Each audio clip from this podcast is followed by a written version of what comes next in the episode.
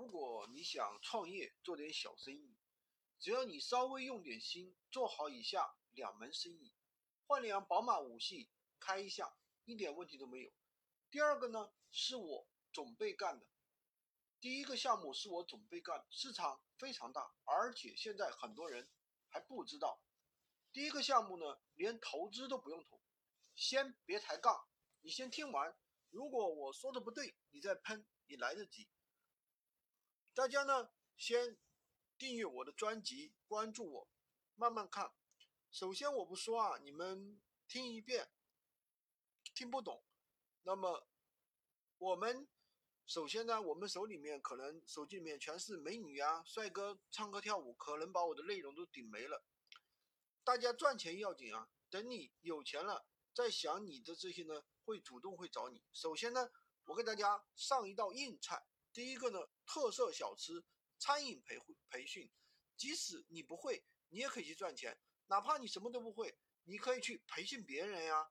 我先给你揭秘一个残酷的事实，大家都知道。直播带货挣钱，直播打赏挣钱，但是你可能不知道的是，真正网络里面挣到钱的其实不是这些人，而是教你怎么样去直播带货，教你怎么样去直播打赏，教你怎么样去拍段子的人，他们才是真正赚了钱的人，闷声发大财的呢就是这些人，同理可证，培训特色小吃的肯定也是下一个风口，而且这些教你怎么样去搞特色小吃的人，肯定比你自己做餐饮的人。要赚的多得多，就是啊，某反垄断被罚了三十亿个之后，就放出了一个信号，就是中小企业发展真正的福利要来了，国家鼓鼓励全民创业，谁在中间设障碍，神就是全民公敌。根据我的分析，全民创业毕竟和鼓励全民创业。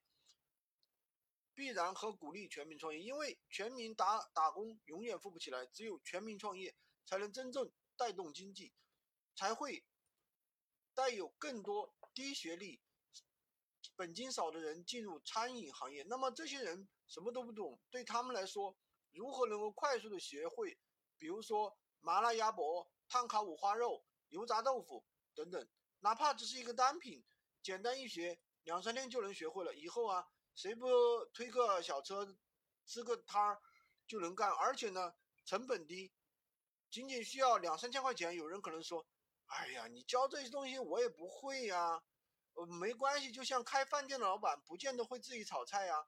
你可以找他人跟着你，你负责替他们招学员、收学费，四千块钱一个人，那不用收多了，五五开培训，对方去培训，你完全是在空手套白狼。其实呢，这些。小餐饮牛逼的地方，你知道在哪里吗？因为这些学员上课都是给饭店干脏活累活，毫无怨言。